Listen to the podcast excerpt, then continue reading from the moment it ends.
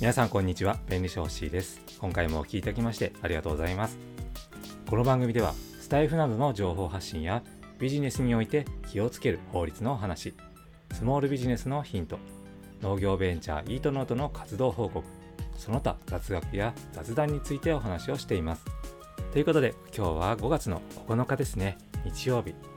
今日でねゴールデンウィーク終わったっていうね方もいらっしゃると思いますけども今気持ちはいかがですか？まあ僕はずっとあのゴールデンウィーク中は仕事をしていたんですけども、えー、やっぱりね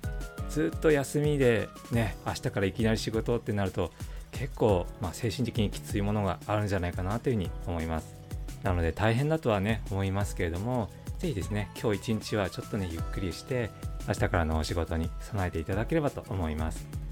それでは今回のテーマ歌ってみたの注意点というお話をします。えー、今回はですねスタイフ初心者の方に向けてお話をします、えー、皆さんはすでにスタンド FM のコミュニティガイドラインってご覧になってますでしょうか、え、こちらのガイドラインはですね私たちが安心してサービスを利用するために利用規約とは別にスタンド FM が作成したものです。でガイドラインにはスタンド FM で禁止されていることや注意することについて、えー、記載されているのでぜひですね、まあ、読んでいただきたいなというふうに思います。えそれでその中のですね、えー、権利に関することについては、えー、私は国家資格である弁理士という資格を持っています。なので、まあ、スタイフの公式見解ではないんですけれども、あの一応有資格者という立場から、えー、今回の解説をいたします。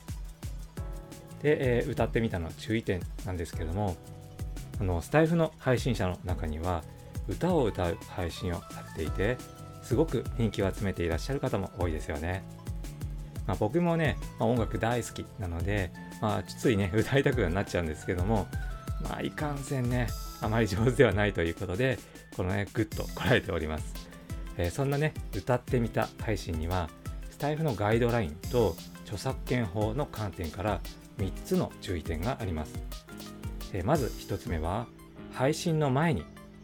歌いたい楽曲が JASRAC か NexTone で管理されている楽曲かどうかを調べることです。これ配信の前というのがポイントです。後ほどね、ご説明をしますけれども、スタエフでは権利関係をクリアにしてくれる楽曲申請という機能があって、 JASRAC か NexTone で管理されている楽曲が対象なんですね。なので、配信後に JASRAC でも NexTone でも管理されてないことが分かってしまった場合、これはね楽曲申請ができないということになるので最悪の場合収録したものを削除する必要が生じてしまうからです。だから配信の前に確認することが大事なんですね。で概要欄に検索のページの、えー、リンクを貼っておくのでそちらから、まあ、自分のね使う楽曲が管理されてるかっていうのを調べてみてください。でもしどちらでも管理されていないようでしたら楽曲の権利を管理している窓口に、え、スタイフ内で楽曲を歌っていいですかって、ね、あの直接問い合わせるか、まあ、楽曲の利用をやめておくのが無難です。2つ目は配信の後に楽曲申請をすることです。でこの楽曲申請という機能のおかげで本来は自分で直接許可を取る必要があるのをスタイフが代わりにやってくれるんですね。でやり方は簡単。えー、投稿した後に該当するコンテンツの画面を開いて右下の、ね、ところにま点が3つ並んだところがあるんですけどもこれをタップすると、えー、再生速度を、ね、変えられるボタンの横に楽曲申請のページに飛べるボタンがあります、えー、そちらから申請をしてみてください、えー、ライブ配信の場合は配信を終了した後の、ね、出てくる画面の右上から楽曲申請ができます。またライブ配信の場合アーカイブに残さない場合でも、え楽曲申請が必要ですのでお気をつけください。3つ目は CD や YouTube やストリーミングサービスなどからの音源は使わないことです。つまり自分で演奏したり他人に演奏してもらって使用許可をもらったり PC やアプリで BGM を自作したりアカペラで歌ったりするのがおすすめということですね。まあ時々ねの音源をバックで流してそれに合わせて歌っている方をお見かけするんですけどもこれはですね楽曲申請ではクリアにならないのでご注意ください。詳しいことは59回目の配信でお話ししているんですけどもこれは著作権とは別の著作隣接権があるからです。で著作隣接権はジャスラックなどが管理しているのではなくてレコード会社の団体などが管理しています、えー、もちろん著作隣接権を持っているところから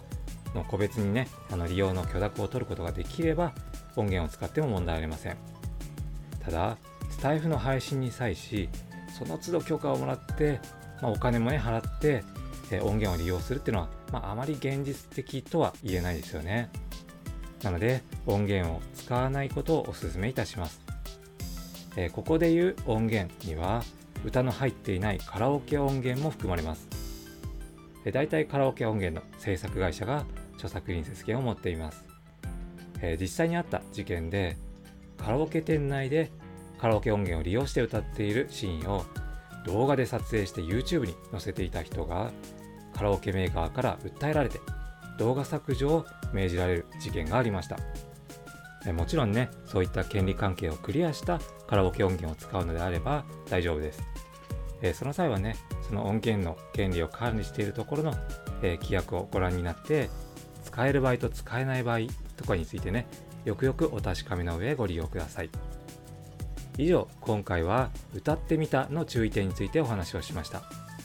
まだまだね話し足りないこともいろいろあるんですけども詳しくは過去の配信でも触れてますのでそちらもお聴きいただければと思います。ということで今回は歌ってみたの注意点についてお話をしました。まだいいねを押されてない方は今のうちにポチッとハートのボタンをお願いしますコメントもお気軽にお寄せくださいそしてフォローがまだの方はぜひこのチャンネルをフォローしてもらえると嬉しいですから音源だけではね分かりにくい内容もノートから文章でも読めるようにしてますえー、公開から3日間無料で読めますので、ぜひですね、ご参照ください。それでは最後まで聞いていただいてありがとうございます。今日も皆様にとって素敵な一日になりますように。えー、お相手は弁理士の星でした。それでは。